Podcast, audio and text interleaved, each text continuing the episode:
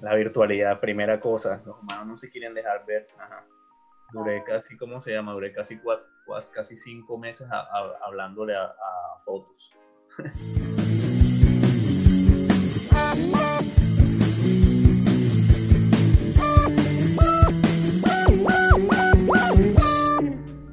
Bienvenidos al segundo episodio del podcast Inmersión Atemporal.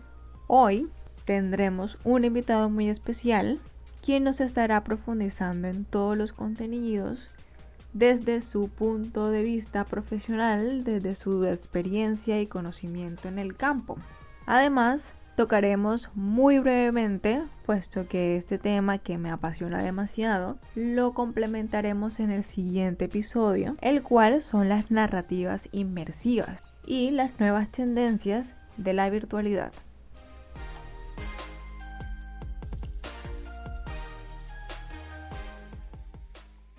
Con más de nueve años de experiencia en el diseño web, diseño de aplicaciones móviles, diseño de experiencia de usuario, apasionado por los cómics y el mundo digital, démosle la bienvenida a Luis Alejandro Corena. Bienvenido, profesor. ¿Cómo se encuentra? ¿Qué tal ha pasado la cuarentena?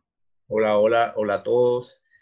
Un saludo grande a todos los apasionados de los mundos virtuales, de los juegos, de los cómics. Aquí muy bien, aprendiendo mucho de esta eh, pandemia digital, eh, sobre todo aprendiendo a tratar de hacer las tecnologías más humanas. Un saludo grande y pues aquí para eh, compartir todo mi conocimiento. Listo, gracias. Igual es un placer para nosotros tenerlos en este podcast. Y ya entrando un poco en materia y hablando también de la cuarentena, ¿qué tan cierto es que a pesar del encierro en que estamos, podemos sumergirnos en otros mundos sin ni siquiera salir de la casa?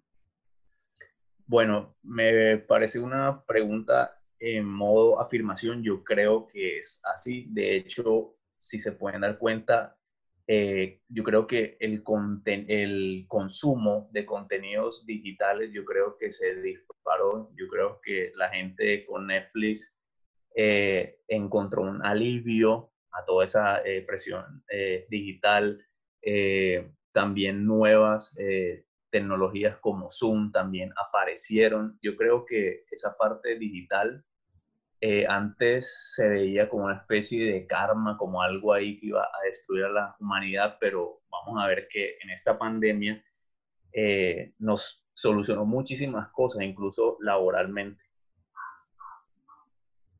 Claro, ya, ya todos estamos, eh, vemos más la pantalla del televisor, del, computador, del celular, que a nuestros propios padres incluso. Así es. Bueno, ya en términos de metaverso, ya que usted es experto en toda esta temática, ¿qué es lo más fascinante y al mismo tiempo lo más aterrador de crear un metaverso? Bueno, eh, me encanta esa pregunta porque el metaverso, como tú lo dices, es un tema bastante apasionante. Un metaverso puede ser creado desde una narrativa, un metaverso puede ser creado desde algo, eh, desde un video de YouTube, desde un video cómic, o puede llegar a ser metaversos tan grandes como el metaverso de Marvel, donde hay unas propias leyes, eh, donde pueden pasar cosas. El cine creo que es uno de los metaversos más ricos que hay, donde cada eh, película tiene su propio clima, su propio ambiente, su propia...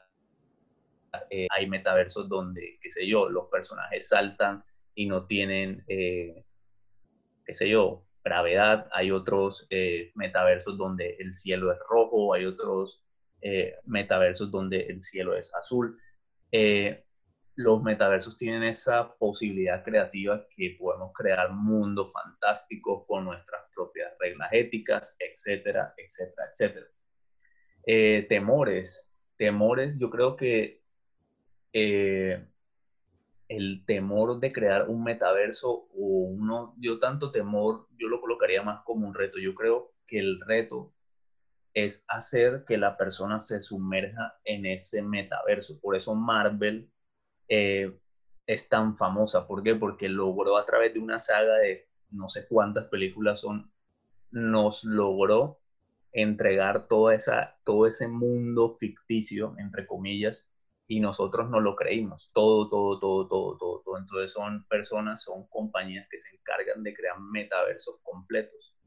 Entonces yo creo que el, el reto más grande que hay en crear un metaverso, sea donde sea, si es desde, desde un libro, desde una saga de libros, desde una película, desde un eh, videojuego, yo creo que es hacer que la persona se sumerja y crea que eso es una realidad.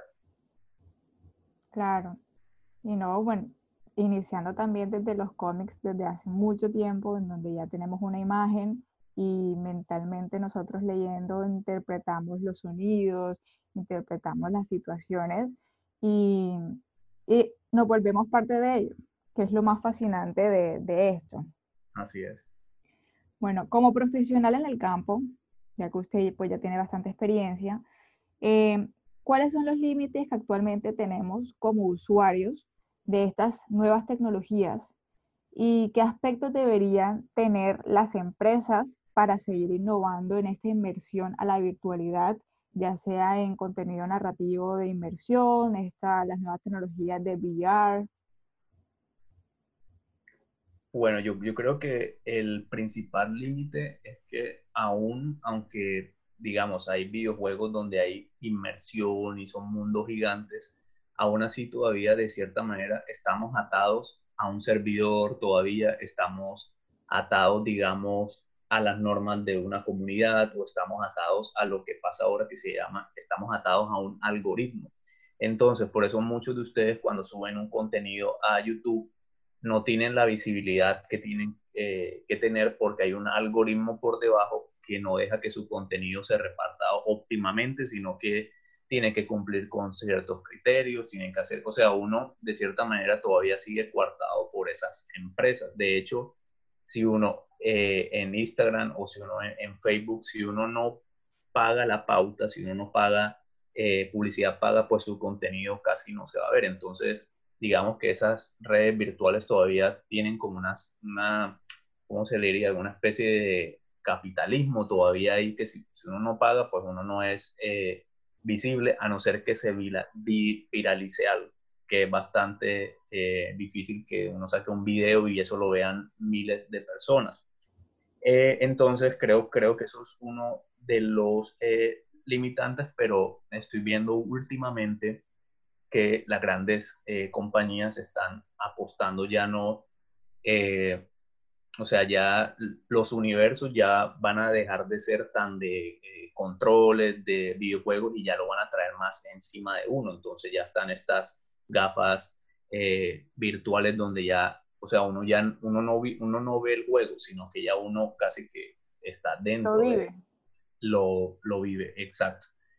Eh, retos, retos, retos, retos eh, que veo también, eh, creo que las empresas eh, tienen que darle más libertad a sus usuarios, pero también además eso abre un reto, que es el reto también que sucede ahora, que hay que tener cuidado con la ética en las redes sociales y en los mundos virtuales, porque ahorita prácticamente se está volviendo en un matoneo y como no tiene un avatar, entonces uno puede hacer lo que se le da la gana, puede herir los sentimientos del, del otro y todo queda como un simple juego, pero en realidad obviamente hay humanos detrás de eso. Claro, ya se queda mucho como en la percepción y la cultura que tenga la persona em, y pues la población en que se quiera implementar estas nuevas tecnologías, si está preparada psicológica, mentalmente y también incluso económicamente, porque estas tecnologías tienden a ser un poco costosas ya que apenas están em, pues saliendo, son tecnologías disruptivas que de pronto en el momento aún no sea, no es una tendencia eh, en todo el mundo. Exacto. Otra cosita que quiero agregar ahí que se me, eh, se me pasaba un poco por alto, el tema que eso daría también para episodios de más, que sería el tema del manejo de los datos, de la información. ¿Por qué? Porque resulta y pasa que ahora, en la actualidad, eso se está volviendo una guerra que puede derrocar gobiernos, toda esta, eh, temáticas de bases de datos, de que cuando uno entra a Facebook, para dónde se van esos datos, a quién se los venden, qué hacen con esos datos. Entonces, e, eso creo que también sería un reto para las empresas, qué hacen con nuestros datos. En realidad nadie sabe qué pasa con eso. En realidad lo que pasa es que eso lo venden a, como dicen por ahí, el mejor postor. Y eso quita y pone presidentes. Lo ha hecho. Eh, bueno, profe, usted es de Barranquilla, ¿no? Bueno, yo soy de varios lados. Yo soy de Barran yo soy de Barranquilla, pero soy de Santander, pero soy de Bogotá. Yo, yo soy, como digo, por, yo, yo siempre digo que yo no soy ni de aquí ni de allá. Yo soy ciudadano del mundo, llamémoslo así. yo soy de, de, varios, de varios lados. Yo nací en Venezuela, de hecho. Oh, vaya, bueno, curioso, no sabía. y después eh, me fui para Santander y después estudié en Bogotá. Y viví allá como 10 años y después me casé y me vine para acá, para Barranquilla. Me, me vine por 6 meses y ya llevo, ya llevo 10 años. Wow, o sea que prácticamente su vida laboral y profesional está en Barranquilla, ¿no? Ha sido acá en Barranquilla donde he aprendido bastante, bastante, bastante. De hecho, acá eh, en Barranquilla hay eh, bastantes compañías que trabajan con empresas que ustedes ni siquiera se, o sea, se imaginan acá. La parte digital, aunque no lo crean, está bastante fuerte. Ok. Y pues ya tomando eso de enfoque, ¿a qué nivel cree que pues está Barranquilla en torno a la producción y consumo de tecnologías de inmersión a la virtualidad y todos estos temas, estos temas que hemos tocado hoy? Bueno, yo creo que Barranquilla eh, en la parte de diseño web está bien proyectada. Acá hay muchas empresas, aunque ustedes no lo sepan, hay muchas empresas que trabajan desde aquí de Barranquilla hacia el extranjero, exportando aplicaciones, exportando videojuegos. Hay empresas grandísimas acá eh, de desarrollo web, como no sé si la han escuchado, una empresa que se llama Cumbea. Hay otra empresa que se llama IdeaWare, que son empresas bastante grandes que trabajan con marcas como Sony, eh, trabajan con, mejor dicho, o sea, hay un campo bastante fuerte. Yo tuve la, la oportunidad hace como 3, 4 años de trabajar con una empresa eh, barranquillera que nosotros exportábamos página web para el área de California. Entonces trabajamos toda esa parte, no sé qué. Entonces, aquí hay bastante futuro y hay bastante talento. Lo que pasa es que en general en Colombia la parte digital, nosotros apenas, o sea, estamos como ¿cómo te diría? Estamos como en pañales todavía en comparación a los Estados Unidos y a China, que son potencias y todo es sistematizado. Aquí apenas estamos, aquí, aquí apenas la gente está acostumbrándose a usar tarjetas de crédito para comprar en Mercado Libre, supongamos. O sea, es, demasiado nuevo. Aquí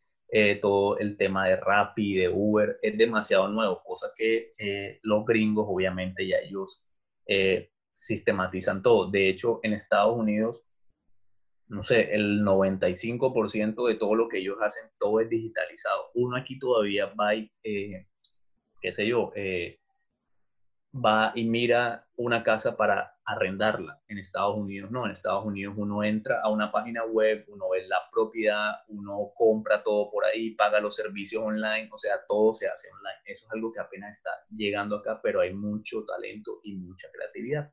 Algo muy interesante, yo que eh, soy eh, profesor, me he dado cuenta que el diseñador gráfico colombiano es muy versátil. ¿Por qué? Porque en comparación con el diseñador gringo o el diseñador europeo, los europeos y los gringos se especializan mucho más. Digamos, allá está la persona que solo estudia Photoshop y se dedica toda su vida a eso. Y está el profesional de audio y video que solamente, o sea, son más especializados nosotros aquí en Latinoamérica somos, mejor dicho, hacemos de, hacemos de todo. Eh. El diseñador, aquí un diseñador te hace un video, pero te hace una pancarta, te hace un pasacalle, pero te hace una producción musical. El diseñador aquí hace muchísimas cosas. No sé si eso sea tanto una eh, ventaja, sí, sirve bastante, pero a veces las empresas lo que hacen a uno es absorber eso. Como uno hace de todo, pues obviamente eh, se aprovechan un poco eso, pero en, pero en general Barranquilla creo que hay mucho eh, futuro. También veo ahora con lo de la pandemia, vi también que las tecnologías sirvieron mucho, la gente eh, mercó por Rappi, eh, los supermercados dijeron, bueno, vamos a eh, unirnos a esta parte eh, digital y ya incluso gente, ya he visto que paga sus servicios, el agua, luz, todo eso online y eso es un gran avance. Yo creo que Barranquilla y Colombia van por un buen camino, falta muchísimo todavía, porque, o sea, no nos podemos comparar con, o sea, con Estados Unidos que es una mega potencia mundial, pero yo creo que vamos por buen camino.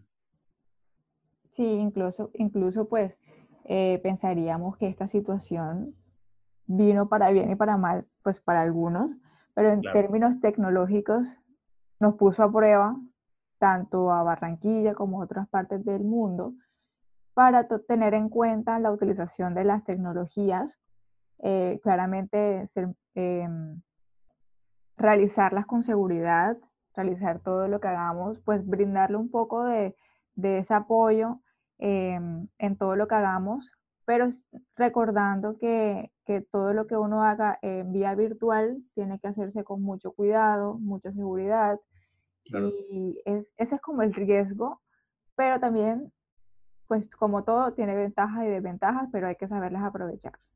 Sí, es, es totalmente cierto. O sea, tiene sus pros y tiene sus contras también.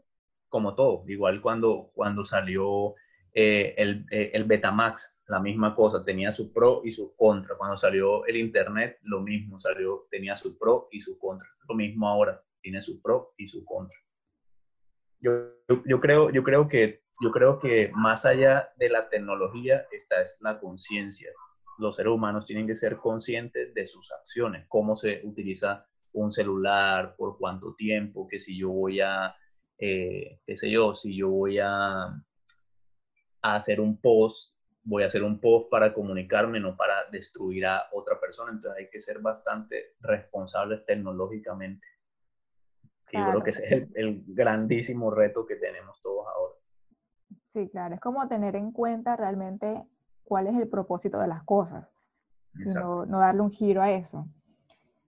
Bueno, pues fue un placer hablar de estas temáticas y profundizar algunos conceptos em, en compañía de aquí el profesor. Muchísimas gracias eh, eh, por esta invitación. Eh, no sé, quisiera dejarles una última cosita, que es que en estos momentos la, la información está abierta para todos. Hay muchísimas herramientas para crear ustedes ahora pueden crear un video fácilmente. Eso de aquí hace unos cinco años, eso no pasaba. Tienen herramientas para crear diseño, herramientas para audio, hay herramientas de todo tipo.